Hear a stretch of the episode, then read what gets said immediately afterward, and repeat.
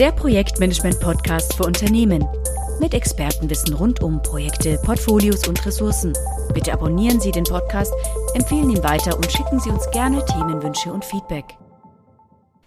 Wie wir schon im letzten Podcast gehört haben, lohnt es sich noch vor dem Beginn eines Projekts etwas genauer auf seine Beschaffenheit zu schauen. Denn je komplexer das Projekt, desto weniger Erfolg versprechen klassische Ansätze.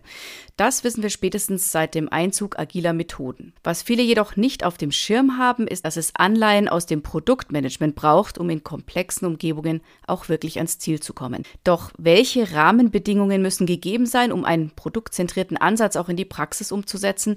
Darüber spreche ich heute mit Johannes Schartau und Philipp Pelker. Die beiden Agile-Experten treibt dieses Thema aktuell stark um, denn hier sehen beide einen wesentlichen Stolperstein bei einem Wechsel von klassisch zu agilen Methoden. Hallo Johannes, hallo Philipp, ich freue mich, dass ihr da seid. Hallo, schön, dass wir da sein können. Genau, hallo.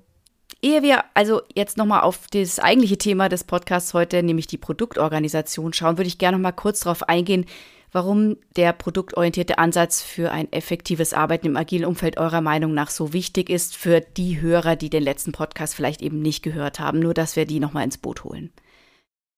Wir behaupten, dass es eine Klasse von Problemen gibt, bei denen, also die, die kann man vorher nicht durchanalysieren und deswegen auch keinen definierten Plan machen mit einem Endzeitpunkt. Ähm, und das ist auch so diese Denkweise, warum wir generell überhaupt agil, äh, agile Methoden benutzen. Und unserer Meinung nach passt dann eine Produktdenke dazu sehr gut und das geht so Hand in Hand, weil wir, was wir beobachten, und da werden wir heute auch drüber sprechen, ist, dass in den meisten Organisationen implizit immer noch sehr stark in Projekten gedacht wird, was nicht falsch ist, aber manchmal passt es einfach nicht. Also beim Projekt habe ich äh, relativ klar schon äh, mit drin, dass es eigentlich, äh, also normalerweise sind eben die Erfolgskriterien äh, in Time, Scope und Budget. Also ich habe diese Dinge schon festgelegt. Ähm, und wir glauben, dass eine Denkweise, wo wir in Produkten denken, also uns an einem Produktlebenszyklus orientieren und davon ausgehen, dass wir dieses Thema auf eine unbestimmt lange Zeit verfolgen werden, dass diese Denkweise mit agilen Methoden sehr gut harmoniert und oft auch eigentlich ohne, also das, das, was die Leute versuchen mit agilen Methoden zu erreichen, ohne diese Produktdenkweise oft auch gar nicht wirklich möglich ist.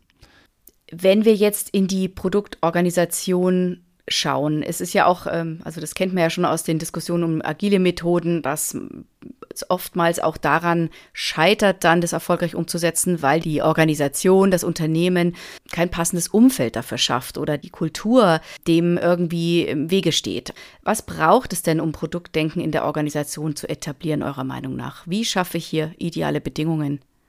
Mhm. Ähm, also für, für Johannes und mich ist äh, ein essentieller Punkt, dass die Menschen, die den Wert schaffen oder das Produkt sozusagen erstellen, ähm, früh und vor allem auch kontinuierlich mit dem Markt interagieren oder mit dem Kunden. Ne? Also, dass da frühe Interaktion stattfindet. Und da ist oft in den meisten Organisationen ja schon, ähm, ich nenne das jetzt mal Silos, ne, weil es der gängige Begriff ist, durch, durch Silos, das so ein bisschen ähm, weiter weg. Ne? Also die Teams, die wirklich, sage ich mal, jetzt vielleicht ein Softwareprodukt erstellen, sind nicht in Interaktion mit dem Kunden und mit dem Markt direkt, sondern entweder ist das vielleicht der Abteilungsleiter oben drüber oder es gibt irgendwelche Fachabteilungen, die eigentlich mit dem Kunden sprechen und so weiter. Und das heißt, es sind immer noch Kapselungen dazwischen und nicht die Menschen, die wirklich das Produkt erstellen, sind eng am Kunden oder eng am Markt und lernen halt dadurch direkt wie sie mit ihrem, wie sie ihr Produkt weiterentwickeln können oder wie sie es erstellen können. Das ist so ein, eins der Kernkriterien.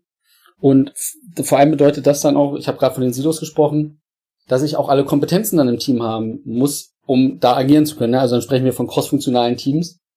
Und ähm, das ist ja auch aktuell in vielen Organisationen nicht das gängige Modell, dass in Teams alle ähm, Fähigkeiten zusammenkommen, um Wert zu schaffen, sondern man das eher auch wieder kapselt in äh, Fachbereiche, zum Beispiel Marketing, Vertrieb und dann gibt's die Entwicklung, dann gibt's die Designabteilung, dann gibt's die Testabteilung.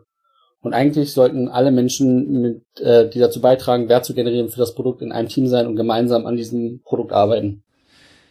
Genau, wenn wir nochmal auf das, was wir in der letzten Folge äh, besprochen haben, wenn wir darauf nochmal zurückkommen und falls jemand das noch nicht gehört hat, hier nochmal die Empfehlung, das auf jeden Fall zu machen. Äh, wir, wir gehen davon aus, dass es ähm, Sachverhalte gibt, die können wir vorher nicht analysieren ähm, und dann gibt es eben diese diese Probleme, die wir oft als komplexe Probleme bezeichnen oder ähm, adaptive Probleme, ähm, und, und verschiedene andere Bezeichnungen. Und da ist es so, dass wir, dass wir davon ausgehen, dass wir eigentlich kontinuierlich in Kontakt sein müssen und lernen müssen. Und in wenn, also in, in traditionellen Organisationen oder in der Art und Weise, wie traditionell eigentlich Arbeit bewältigt wird, und nochmal, das ist nicht falsch, ähm, es passt nur aus unserer Sicht nicht überall, ähm, kann ich dann dadurch, dass ich vorher etwas analysiere, kann ich auch so den, den Problemraum und die Lösung zum Beispiel, das kann ich voneinander trennen. Also die Leute, die hinterher die Lösung umsetzen, die kriegen dann halt gesagt, was sie tun sollen und dann machen die das und das funktioniert dann auch.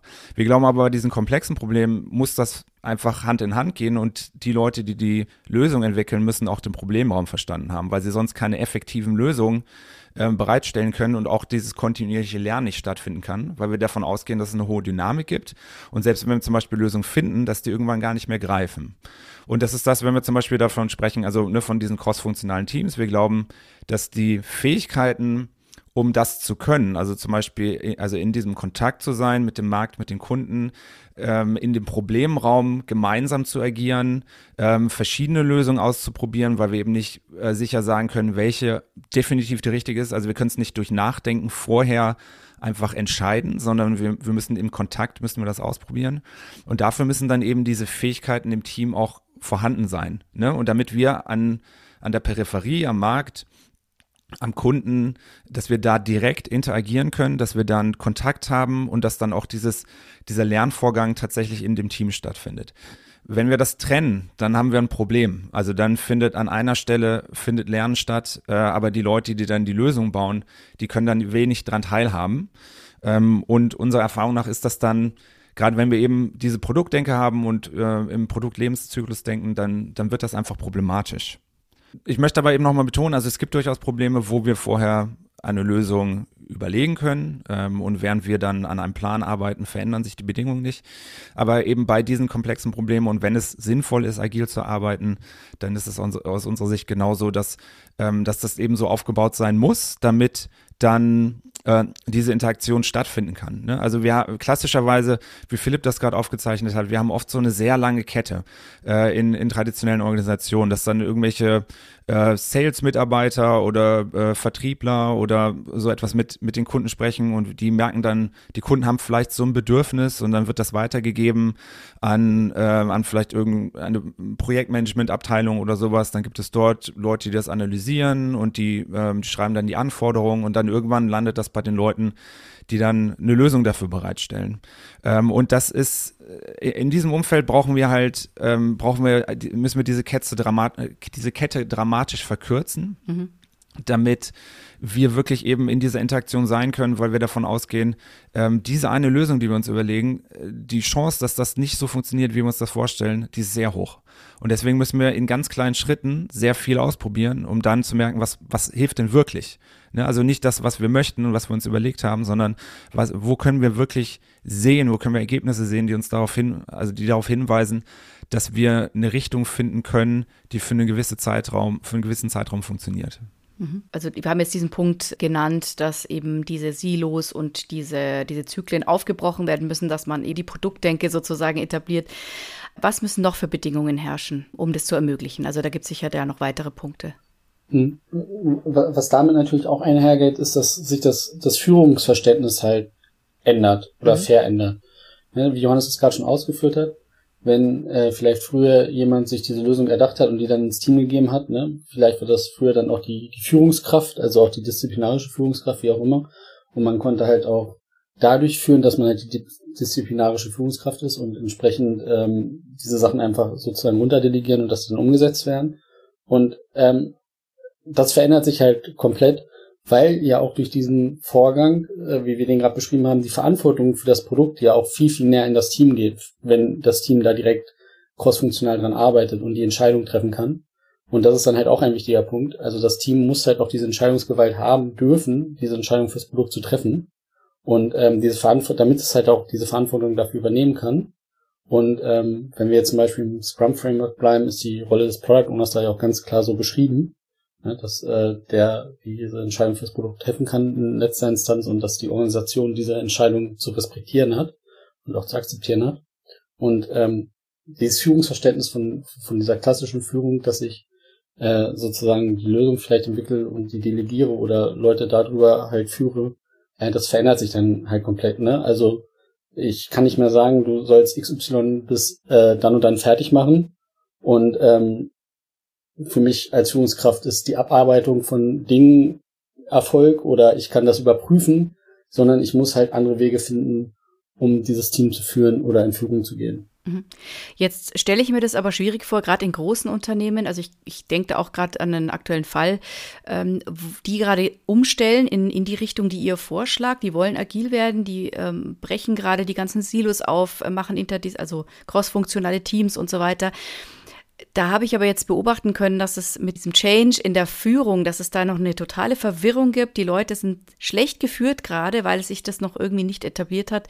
Und die haben gerade wirklich ähm, Schwierigkeiten oder, oder sehr viele Unsicherheiten und Ängste da wer jetzt was wie entscheidet und, und gerade in so einem großen Unternehmen äh, das dann auch im Einklang mit dem Portfolio-Management zu bringen, mit strategischen Aspekten, das stelle ich mir schwierig vor. Wie kann das dann funktionieren? Sehr schön, du beschreibst genau das, was wir auch regelmäßig sehen. Mhm. Und, und deswegen betonen wir das auch so, weil wir eben dann immer den Leuten auch erklären möchten, es handelt sich hier wirklich um ein ganz anderes Vorgehen. Also es ist nicht so, dass man eben, also die Teams machen dann so ein paar lustige Iterationen oder sowas, sondern das hat tiefgreifende Veränderungen. Ähm, also die, es kommt mit tiefgreifenden Veränderungen, die einfach nötig sind, um um das tatsächlich geschehen zu lassen. Und ähm, was wir oft beobachten ist, dass früher dann oder traditionell haben Führungskräfte sehr viel Einfluss und dann gibt's so, so eine agile Veränderung und dann, äh, was, was dann oft passiert, ist, dass Leute so ein bisschen in das Gegenteil schwappen. Ne? Und dann mhm. ist es so dieses, ähm, also wird manchmal auch von agilen Coaches aus unserer Sicht nicht sehr gut begleitet, weil dann oft so kommuniziert wird, manchmal explizit, manchmal implizit, eigentlich brauchen wir Führung gar nicht mehr so und ähm, jetzt ist die Autonomie komplett bei den Teams. Ähm, und wir glauben, dass es da halt einen Weg dazwischen gibt. Also wir, wir behaupten, ähm, dass tatsächlich Autonomie in die Teams gehen muss. Gleichzeitig gibt es da aber auch eine Kehrseite, also dass mit dieser Autonomie auch gleichzeitig eine höhere Verantwortung zum Rest der Organisation besteht mhm. und auch eine hohe Verantwortung im Sinne der Transparenz. Also ähm, wenn wir agil arbeiten, haben wir den Vorteil, dass wir früh überprüfbare Ergebnisse herstellen können. Und zum Beispiel, wenn wir über Scrum reden, haben wir ein, ein Review-Meeting, wo wir dann diese Ergebnisse tatsächlich vorstellen. Mhm. Und wir glauben, dass genau auf der Ebene auch deutlich mehr Führung dann stattfindet. Also klassischerweise haben Organisationen starken Fokus nach innen und wenn ich einen Plan abarbeite, dann schaue ich vor allen Dingen darauf, was muss jetzt getan werden, bin ich noch im Plan drin. Wenn wir agil arbeiten und diese Produktdenke haben, dann funktioniert das nicht mehr, weil nämlich die Handlung, die wir tätigen oder dieses reine Abarbeiten von Dingen kein Erfolgsversprechen ist. Mhm. Und deswegen aus unserer Sicht ähm, muss dann die Führung vor allen Dingen über diese Ergebnisse passieren und auch diese Verbindlichkeit ähm, im also gegenüber, also des Teams gegenüber der, äh, dem Rest der Organisation anhand dieser Ergebnisse. Also dass Klarheit darin ist und auch eine Führung und eine Beratung durch das Management, ähm, welche Ergebnisse wollen wir jetzt gemeinsam eigentlich herstellen und wie passt das eigentlich in den größeren Zusammenhang rein. In diesem Übergang ist es so, dass die meisten Teams es einfach aufgrund der bisherigen Struktur eben nicht gewohnt sind, diese klare Verantwortung für diese Ergebnisse zu haben. Und das ist ein, das ist ein langer Wandel, ne? Und das ist auch äh, manche Leute möchten das nicht, das muss man auch respektieren ähm, und äh, das, das geht eben auch nicht von heute auf morgen.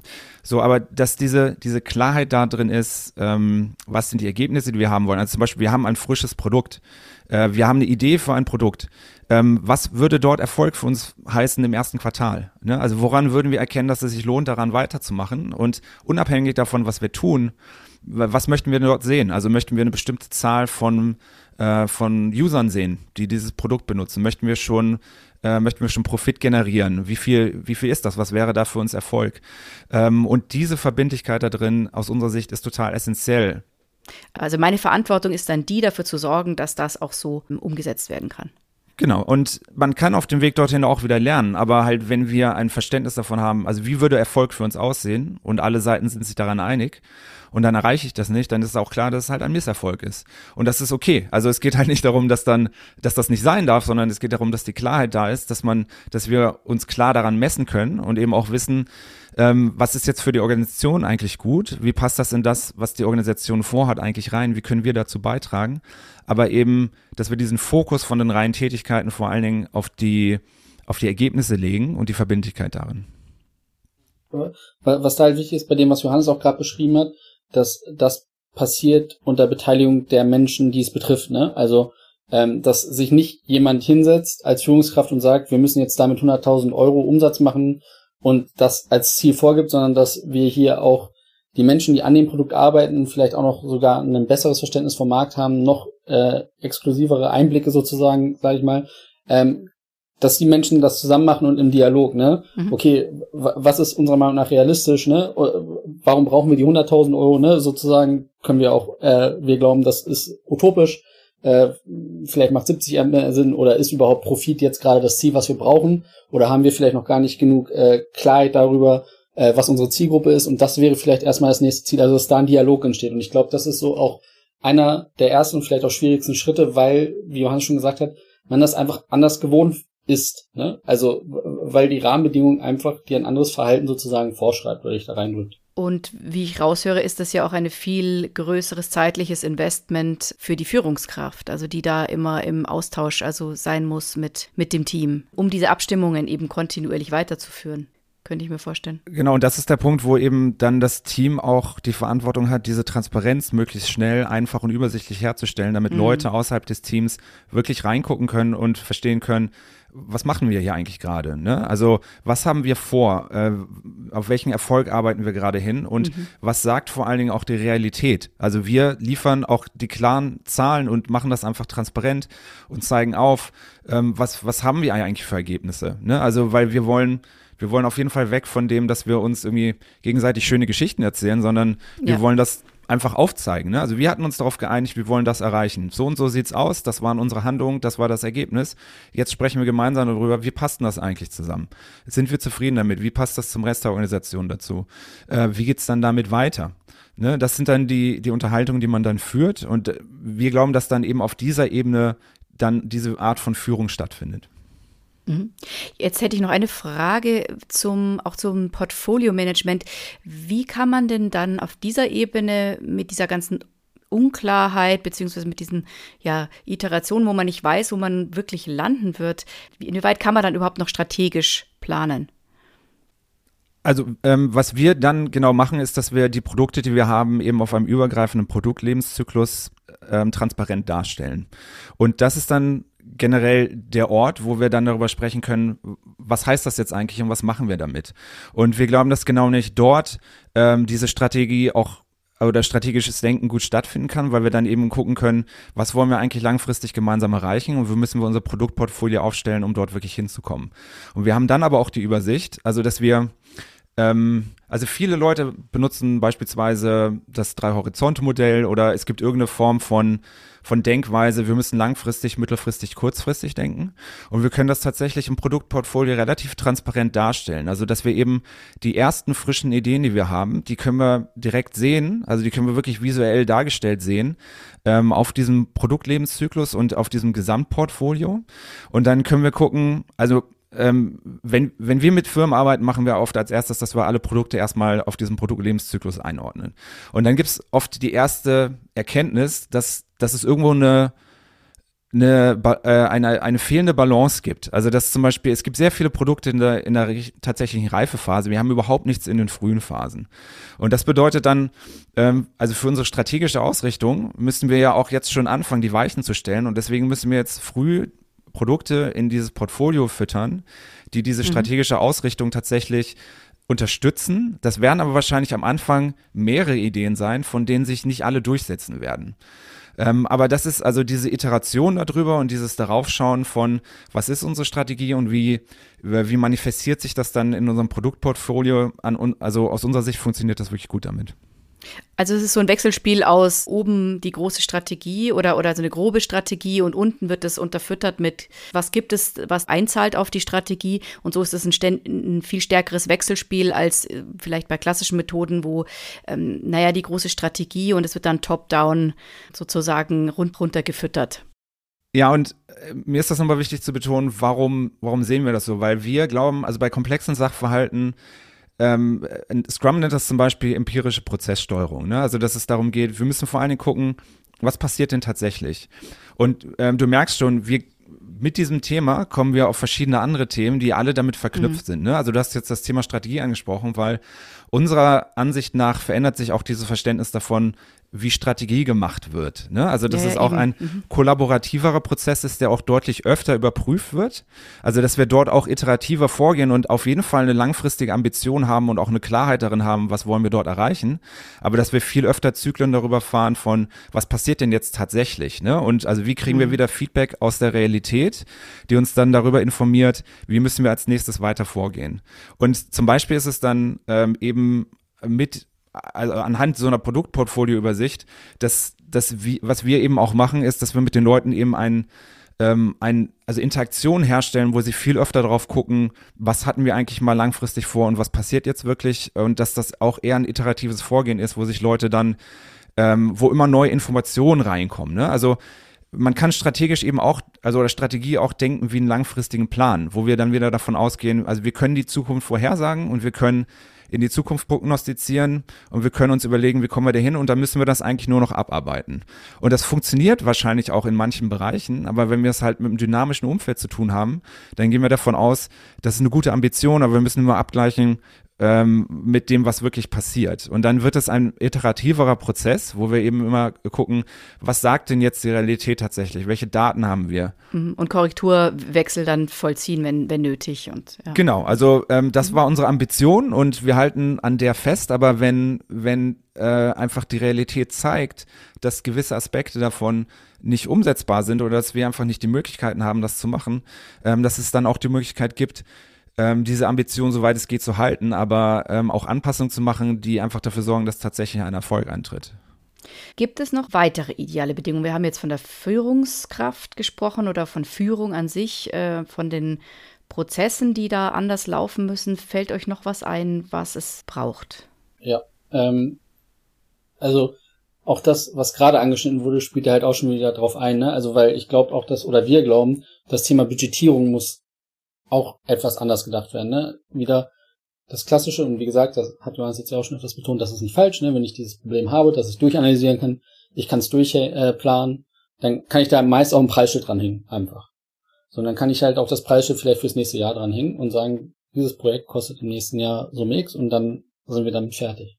Wenn wir aber von gerade gehörten das anwenden, dann werden wir wahrscheinlich Schwierigkeiten haben. Ne? Also gerade ich will Ideen vielleicht sehr kostengünstig testen, will erstmal gucken, ob die überhaupt am Markt beim Kunden resonieren und sozusagen mein Budget einfach viel dynamischer sozusagen zur Verfügung stellen anhand von Kriterien, die ich in meinem Unternehmen aufstelle, ne? indem ich zum Beispiel sage, okay, wir haben hier eine Idee und äh, wir wollen diese Idee mindestens x Leuten vorgestellt haben oder über äh, Newsletter oder so mindestens x Interessenten für diese Idee bekommen haben, damit wir glauben, das funktioniert oder in Interviews äh, was raushören oder so, ne, damit wir wissen, dass diese Idee funktionieren kann, um da noch weiter Geld reinzugeben, damit wir vielleicht dann einen Prototyp bauen und so weiter, ne. Aber das Ganze ist dann halt ein bisschen dynamischer ähm, und, und, und das Thema ändert sich dadurch dann halt auch wieder, ne. Also ich muss Budgets anders denken und dann, dann kommt man auch wieder, wie, wie plane ich das dann eigentlich? Wie plane ich mein nächstes Jahr, wenn ich dann doch so dynamische Budgets habe? Wie gehe ich damit um?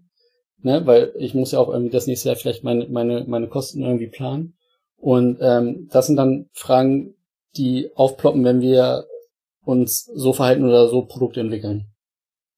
Und wie gesagt, also äh, wir glauben, das ist ein, ein iterativerer Prozess und das, was, was, was es so schwer macht, darüber zu reden, ist, dass es sehr individuell ist. Ne? Also ähm, in manchen Firmen ist es so, äh, die, die treffen sich tatsächlich einmal im Monat, äh, schauen sich die Ergebnisse an und verteilen das Budget neu. Ne? Dann in anderen Organisationen wird es vielleicht quartalsweise sein, dann wieder in anderen vielleicht irgendwie eher im halben Jahr.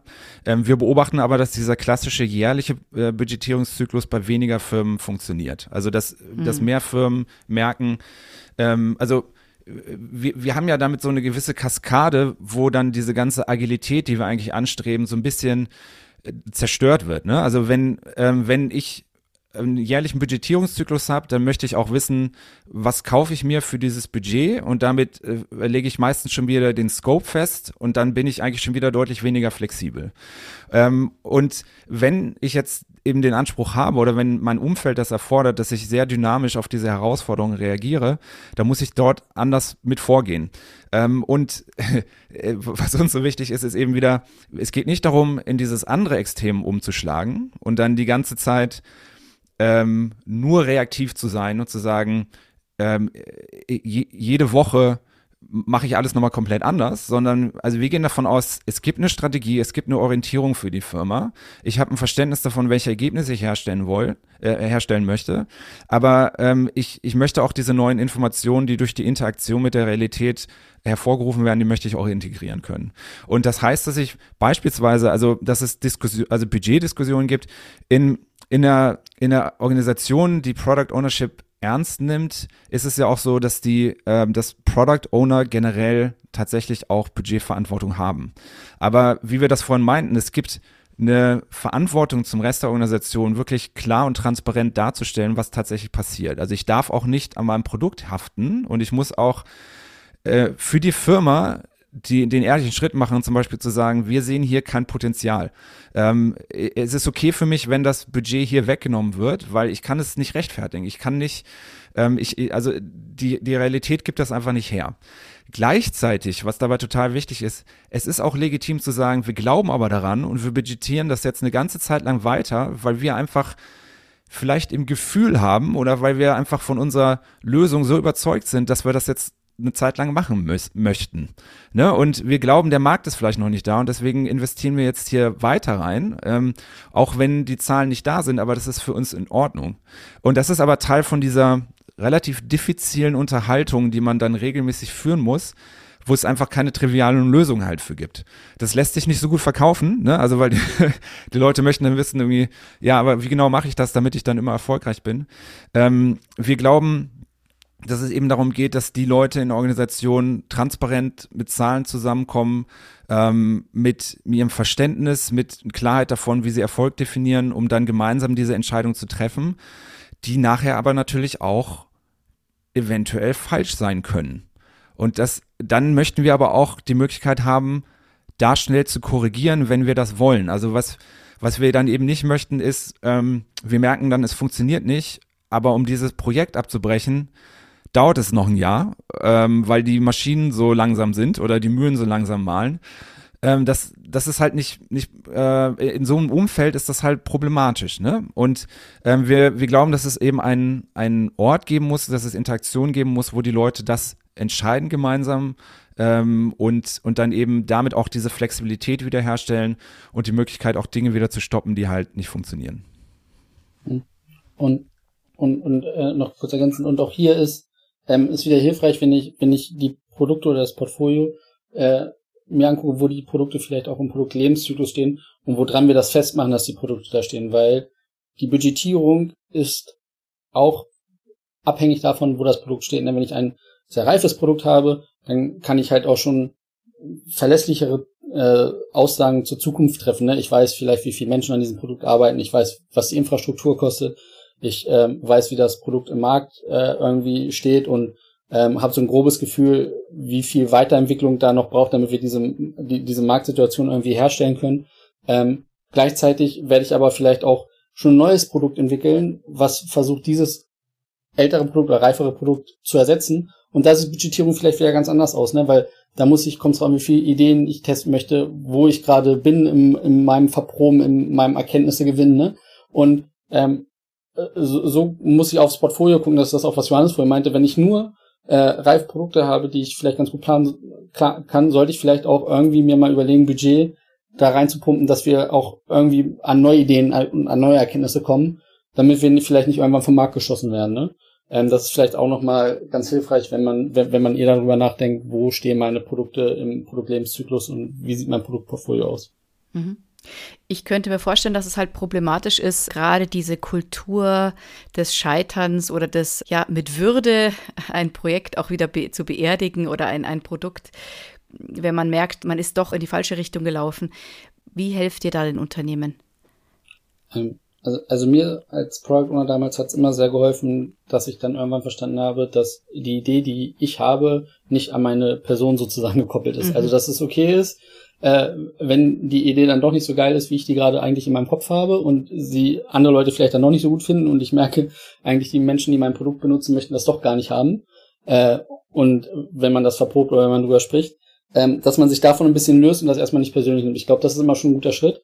Und ähm, das bedeutet dann aber auch vielleicht im großen Organisationsverlauf, ne, äh, Leute nicht für gute Ideen äh, sozusagen extrem äh, auf ein Podest zu stellen und Leute mit schlechten Ideen oder die öfters gescheitert sind sozusagen abzuwerten.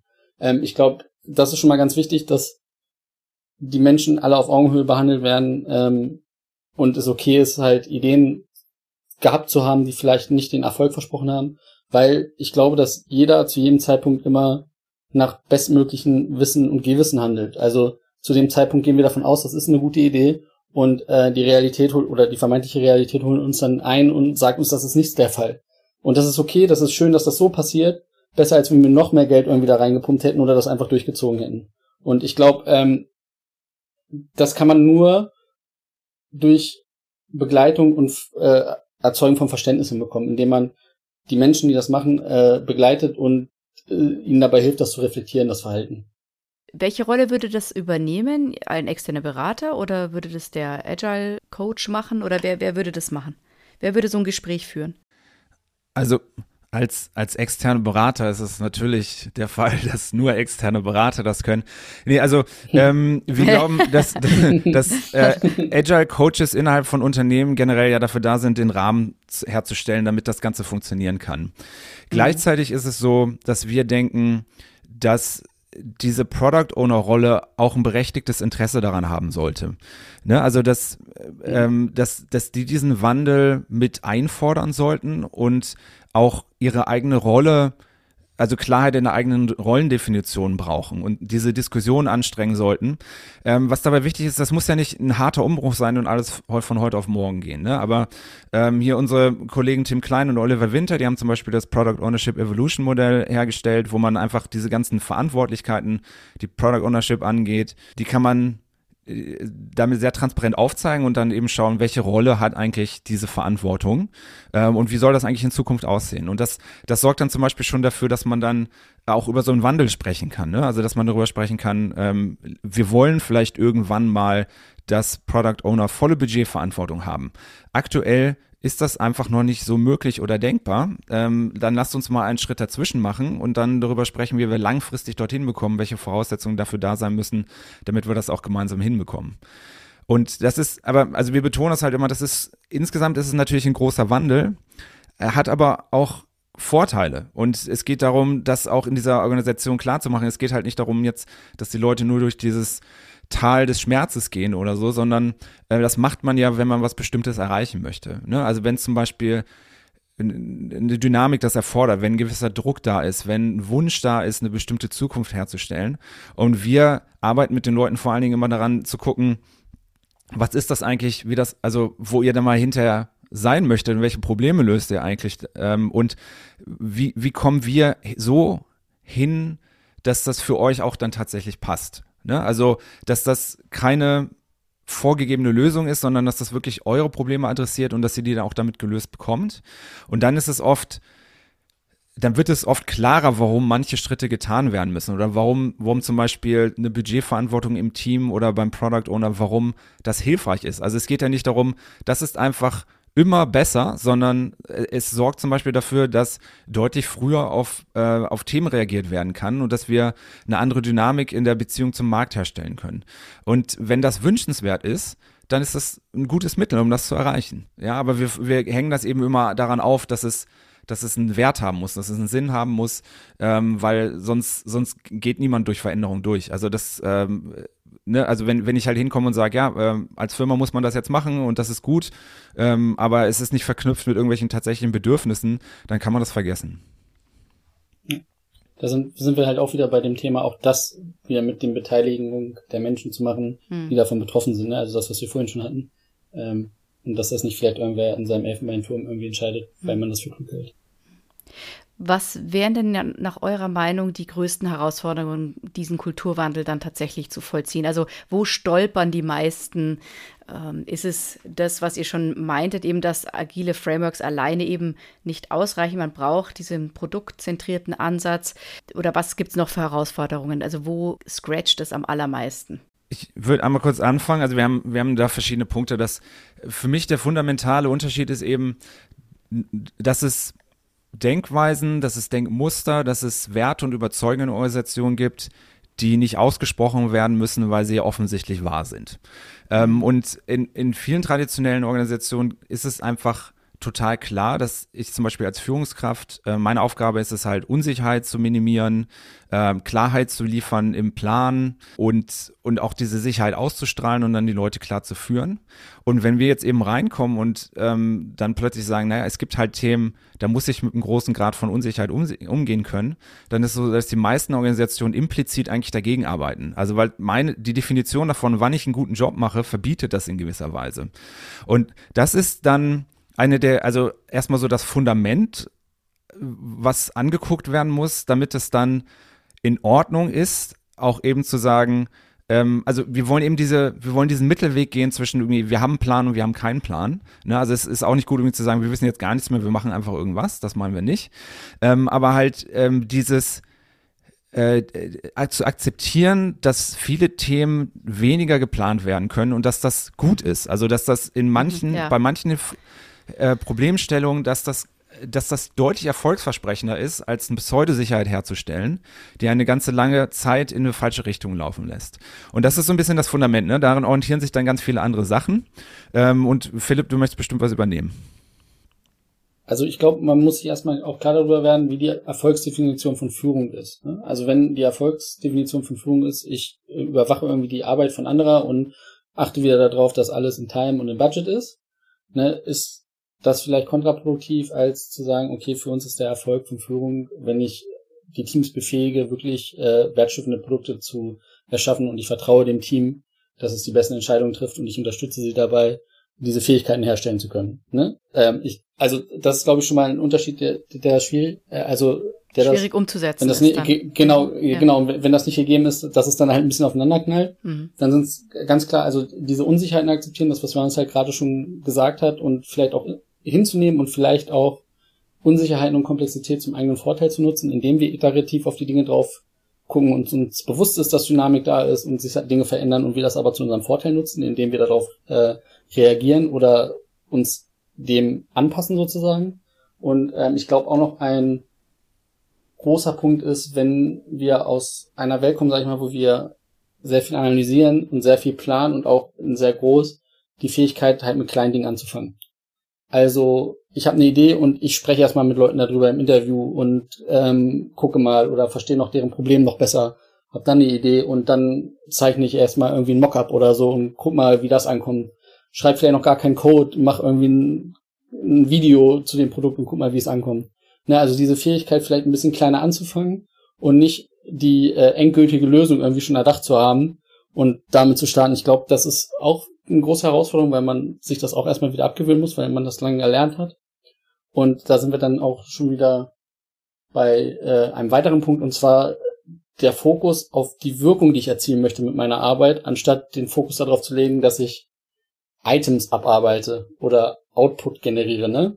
Es ist nicht das Ziel, irgendwie meine, meine Arbeitspakete schnell und in Zeit äh, fähig zu kriegen. Das ist nicht der Erfolg, sondern der Erfolg ist, dass wir mit dem, was wir erschaffen, Wirkung beim Benutzer erzielen wollen. Ne? Also, also den Fokus wir, auf das Warum. Warum mache ich das jetzt genau. gerade? Genau. Also wo, wo, genau. wohin zielt das ab? Ja? Oder worauf genau. zielt das ab? Ja.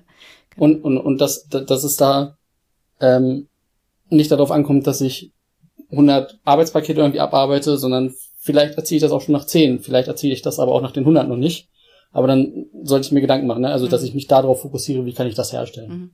Das heißt aber, dass jede Rolle bei diesem Wandel eine erhebliche Kehrtwende macht in seinem ganzen Rollenverständnis, oder? Macht ihr dann da in euren oder Workshops oder wenn ihr dort als Berater tätig seid, führt ihr dann da wirklich auch Gespräche mit den einzelnen Rollen oder Teammitgliedern, wie auch immer, um das klarzumachen, um diese, diese gedankliche, diesen gedanklichen Wandel klarzumachen? Unbedingt. Und äh, das, wo wir eben anfangen, ist, dass wir mit den Leuten einfach nochmal dieses fundamentale Verständnis angehen. Ne? Also, dass wir einerseits das achten, was da ist und die Art und Weise, wie bisher gearbeitet wurde. Ne? Also wir kommen eben nicht rein, wir arbeiten oft mit Organisationen, die machen teilweise Milliarden Umsatz und wir kommen dann eben nicht rein und sagen, das, was ihr bisher gemacht habt, funktioniert nicht. Das stimmt nicht. Die Organisation macht gerade viel Umsatz mit den bisherigen Vorgehen. Jetzt ist es aber so, dass es Gebiete gibt, wo das bisherige Vorgehen einfach nicht so funktioniert wie in der Vergangenheit. Und das für die Leute zu rahmen und dann diese Prinzipien, die dahinter stehen, ähm, die zu vermitteln, das, das ist das Wichtigste. Ne? Also, dass die überhaupt erstmal wissen, wovon reden wir, wo passt das rein, wo passt das vielleicht nicht rein. Ähm, und dann aber auch eben dieses Verständnis davon, das ist tatsächlich grundsätzlich anders. Also es ist nicht so, dass wir ähm, äh, die klassischen Dinge weitermachen und wir nennen jetzt ein bisschen anders und machen das vielleicht in Iteration oder so, sondern die Denkweise dahinter ist eine ganz andere. Und wenn wir das wollen und wenn wir auch die Ergebnisse, die wir uns davon versprechen, wenn die wirklich haben wollen, dann müssen wir eben auch Dinge verändern. Und äh, dann, also äh, alle Beteiligten müssen das, dieses Grundverständnis tatsächlich haben, also egal von der Rolle und dann irgendwann splittet es sich so ein bisschen auf, ne? also dass man dann äh, genauer mit den Rollen reingucken kann, ne? also für dich als Product Owner, was heißt jetzt eigentlich dieses grundsätzliche Verständnis, wie sieht dann eigentlich dein Alltag aus, was für Fähigkeiten brauchst du, um das tatsächlich machen zu können, als Führungskraft, äh, ne? also du hast bisher folgende Dinge getan, wie sieht das dann in Zukunft aus, äh, wie ähm, wie kannst du am Abend sagen, ich hatte heute einen erfolgreichen Tag? Äh, ne? Also wann kannst du dir selber auf die Schulter klopfen und sagen, jetzt habe ich das richtig und gut gemacht? Dann genauso als, ne, als äh, Agile Coach, wie unterstütze ich das Ganze, damit das stattfinden kann?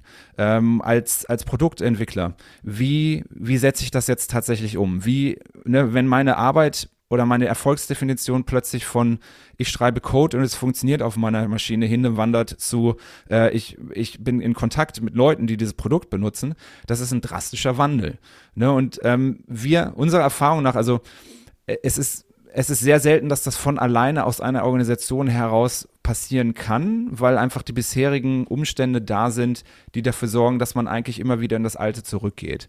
Und deswegen ist es oft hilfreich, eben diesen Impuls von außen zu haben um dann äh, Leute dort auch wirklich so ein bisschen stringenter mitzunehmen und halt zu sagen, nein, es ist tatsächlich anders. Also ihr macht es bisher so, aber ähm, wir lernen jetzt eigentlich nochmal neu laufen. Mhm. Äh, und das mhm. ist, das ist, das ist schon ein großes Ding, ne? Und ähm, mhm. also deswegen ja, ist es, dass wir eben glauben, dass, also es lohnt sich einfach auch jemanden zu haben, der oder die von außen einfach draufschauen kann und eben dann sagen kann, ähm, momentan seid ihr hier, äh, wir müssen aber noch ein Stück gehen. Oder ähm, vielleicht mhm das habt ihr noch nicht verstanden oder vielleicht belügt ihr euch da auch gerade ein bisschen selber ähm, mit sehr viel Empathie und Respekt, weil das ist normal und das gehört auch dazu und es geht halt ähm, nicht darum, ja, so dieses, äh, wir kommen jetzt mit der Brechstange rein und machen von heute auf morgen alles andere äh, anders und wenn ihr das nicht verstanden habt, dann ist das euer Problem. Mhm. Hm. Das, das, das, was Johannes gerade äh, ausgeführt hat, 2000 Prozent d'accord und das zeigt halt auch, ähm, dass dieses Thema, wir werden mal eben agil, also das ist nicht so trivial, wie es oft rüberkommt. Ne? Also äh, wir werden mal eben agil. Ich glaube, so einfach ist es nicht. Und das hat Johannes gerade perfekt mhm. ausgeführt. Eine Frage für den in der Praxis, wie, wie läuft es dann, wenn du so ein großes Unternehmen hast? Äh, Teile vielleicht werden agil, aber nicht alles. Ist es dann sinnvoll, die Mitarbeitenden, die jetzt in Zukunft agil arbeiten und die Produktdenke entwickeln müssen, all das, was wir jetzt gesagt haben im Podcast, dass man dann wirklich langfristig ähm, die sozusagen die Belegschaft ein bisschen aufsplittet in die, die im dann agil arbeiten und umdenken und sich neu strukturieren und so weiter. Und die, die vielleicht im klassischen, in klassischen Projekten bleiben, ist es dann vom, von der Umsetzung her etwas, was oft gemacht wird oder muss man einfach fähig sein, umswitchen zu können? Weil ich das stelle ich mir wirklich schwierig vor. Ähm, la sehr langes Thema. und ähm, also meine Erfahrung ist folgendes. Ähm, es gibt in der agilen Community so ein bisschen diese Vorstellung, dass alle Leute immer möglichst viel Verantwortung übernehmen wollen, möglichst selbstorganisiert arbeiten wollen ähm, und dass wir das eigentlich nur bereitstellen müssen und dann schreien alle Hurra und sind mit dabei. Meiner Erfahrung nach stimmt das nicht. Und ähm, ich finde es extrem wichtig und legitim, einfach klar zu machen, ähm, also erstmal zu gucken, wer möchte denn überhaupt so arbeiten. Ne? Und also meiner Erfahrung nach gibt es einige Leute, die sind sofort dabei und sagen, genau das will ich. Da, ne, so, mhm. so direkt mehr Verantwortung. So macht mir Arbeiten Spaß. Ja, so macht mir Arbeiten Spaß. Ja. Und dann gibt es einige mhm. Leute, die sagen, das möchte ich auf gar keinen Fall. Ne? Ich will das nicht. Und das ist legitim. Also das ist, ähm, die Leute schaffen trotzdem einen Wert. Ähm, und daran kann man sich so ein bisschen orientieren und dann eben auch gucken, und also das wirklich zur Wahl stellen und zu gucken, in welcher Organisationsformen und in welchen Strukturen fühlst du dich eigentlich wohl und möchtest du arbeiten? Es gibt Leute, die finden das gut gesagt zu bekommen, ähm, bitte mach Folgendes. Ähm, und das, also es wird oft irgendwie so ein bisschen dargestellt, als wäre das, weiß ich nicht, so eine Form von fehlender Reife oder sowas, aber ich, ich sehe das anders. Also es liefert eben auch einen Wert, ne? Und auch die, die klassische Vorge Vorgehensweisen liefern einen Wert. Und unser gemeinsames Ziel ist halt, Wert für diese Organisation herzustellen. Und dann, ähm, dann müssen wir einfach gemeinsam schauen, wo, wie, wo passen diese Vorgehensweisen. Ähm, und das ist, ich würde nicht eine Organisation immer komplett auf links drehen und halt sagen, jetzt ist halt alles agil. Also meiner Erfahrung nach ist das, ist das nicht angebracht. Ne? Ähm, aber dass wir dann eben genau die Methoden, die wir wählen, zu den Problemstellungen tatsächlich matchen, ne? dass wir sagen können, das passt jetzt und dort liefern wir den bestmöglichen Wert. Das kann sich irgendwann ändern, aber von unserem besten Wissen, was wir bisher erfahren haben, ist das so. Und die Leute, die auch in diesen Strukturen arbeiten möchten, können dann auch also haben dann auch die Freiheit, sich dafür zu entscheiden, zu sagen, ich möchte lieber dort arbeiten oder ich möchte lieber dort arbeiten. Also wäre es das oft in der Praxis so aussieht, dass es zwei unterschiedliche Arbeitsweisen gibt, die auch teilweise von unterschiedlichen Menschen eben betreut mhm. werden dann. Also ich würde sagen. Ja, ja, und also man muss jetzt aber wieder gucken, ne? Also ähm, wir arbeiten manchmal mit Startups, da sind halt zehn Leute drin. Ähm, da, ne? Da ist doch was anderes als, als im Riesenkonzern. Ähm, also in, wenn man einen riesigen Konzern hat, dann ist die Antwort eigentlich zu 100 Prozent ja. Äh, dann je kleiner wir werden, desto differenzierter muss man drauf schauen. Ähm, aber also generell ist es so, dass schon, also in, in größeren etablierten Organisationen äh, gibt es generell Bereiche, wo anders gearbeitet wird und wir dann eben äh, schauen müssen, also wo passt was und ähm, wie muss es Schnittstellen geben? Müssen wir das entkoppeln voneinander? Äh, wie verträgt sich das miteinander? Ähm, äh, gibt es Abhängigkeiten dann zwischen diesen verschiedenen Systemen? Ähm, aber so, dass das dann eben für die Organisation passt und dass das dann eben die Probleme, die bestehen, wirklich auch bestmöglich adressiert ist es, glaube ich, einfach die auch die persönliche Präferenz, ne, wo sind meine Fähigkeiten besser? Und da werde ich mich dann hinorientieren. Dann ist das, das, was Johannes so ein bisschen ausgeführt hat gerade. Ähm, und ich glaube aber auch, wenn ich zum Beispiel ein Entwickler bin, der vielleicht nicht die große Verantwortung tragen möchte, kann ich mir vorstellen, dass das gut in einem agilen Team funktioniert, weil äh, das Team gemeinsam daran arbeitet und das aufhängt. Ne? Dann gibt es vielleicht andere Leute im Team, die diese Verantwortung da den Schritt vorgehen. Das bedeutet aber, vielleicht hat der Entwickler, der eigentlich nicht so gerne Verantwortung übernimmt, ein Thema, in dem er sehr gut ist und er da auch eine gestärkte Brust hat oder sie, ne, und sagt, okay, aber für das Thema übernehme ich Verantwortung, weil das ist für mich eine Herzensangelegenheit, ne? Und dann kann das halt auch wieder funktionieren. Also, das ist wirklich immer ein bisschen kontextabhängig und wo möchte ich hin, was schafft Wert, wie stellen wir Erfolg her und so weiter, ne? Ja, ähm, genau. Also das war, das war für mich irgendwie nur wichtig zu begreifen, wie, wie kriegt man da diese, die Leute einfach mit in diese neue Denke und kollidiert es dann nicht mit der alten Denke, wenn die beide beides machen müssen. Ja, genau. Vielleicht jetzt zum Schluss. Was, was sollen wir jetzt mitnehmen aus dem Podcast? Was sind die wichtigsten Bedingungen für diesen Wandel, die ich im Unternehmen etablieren muss, wenn ich jetzt zu dieser Produktdenke kommen möchte, wenn ich das etablieren möchte? Mhm. Ähm, ein Punkt wäre für mich auf jeden Fall das, womit wir vorhin noch gestartet sind.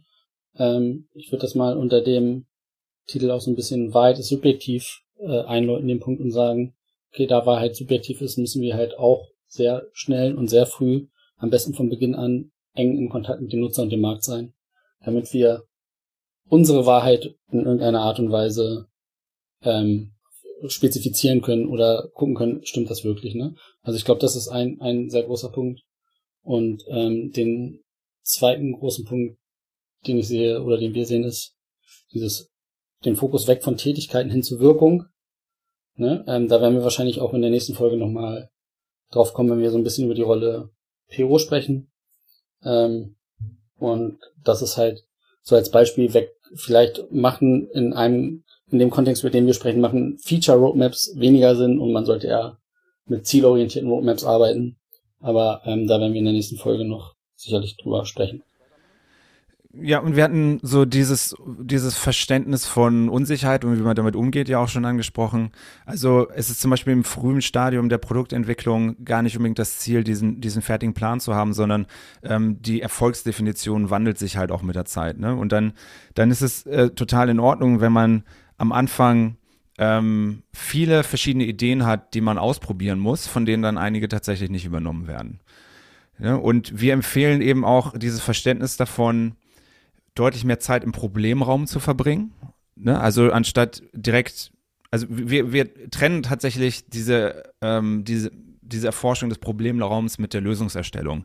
Ne, das, ähm, das geht nicht Hand in Hand, sondern wir wollen, wir wollen erstmal dort Zeit verbringen und verstehen, worum geht es eigentlich, was sind die Bedürfnisse tatsächlich dahinter, ähm, was lohnt sich denn auch tatsächlich anzugehen und dann gucken wir mit verschiedenen Optionen, was wäre denn eine geeignete Lösung für dieses Problem. Und das ist eben ein, ein, ein sehr, eine sehr andere Herangehensweise als sich von Anfang auf diese eine Lösung zu beschränken und zu sagen, die ist es jetzt, sondern wir haben da so ein gesundes Misstrauen und sagen halt, ähm, wir müssen dort eben direkt in diesen Kontakt gehen, äh, dort Erkenntnisse sammeln äh, und dann mit der Unsicherheit weiter trotzdem vorgehen. Es ist eben klassischerweise, dass Experten sich Gedanken machen und dann auch sehr schnell eine Lösung erdenken und die, die steht dann halt. Ne? Und dann damit flexibel umgehen können, äh, auch verschiedene Sachen parallel auszuprobieren, um zu gucken, adressiert es wirklich das Problem und, und wo ist irgendwie so die, äh, die größte Traktion, also wo kriegen wir tatsächlich dann ähm, Resonanz, ähm, das, die uns halt glauben lässt, es lohnt sich dort weiterzumachen. Ähm, mit diesem Verständnis davon, es herrscht eben einfach oft große Unsicherheit und es ist so ein schwammiges Bild. Wir können nach und nach uns den nähern. Ähm, wir müssen aber einfach auch verschiedene Sachen ausprobieren, um zu gucken, was funktioniert eigentlich besser. Dann bedanke ich mich für eure Zeit und freue mich schon auf den nächsten Podcast und einen schönen Tag euch. Vielen Dank. Vielen Dank. Bis nächstes Mal. Ciao, ciao. Tschüss. Weitere Informationen zu Projektportfolio und Ressourcenmanagement finden Sie auf unserem YouTube-Kanal und dem TPG-Blog unter www.tpg-blog.de.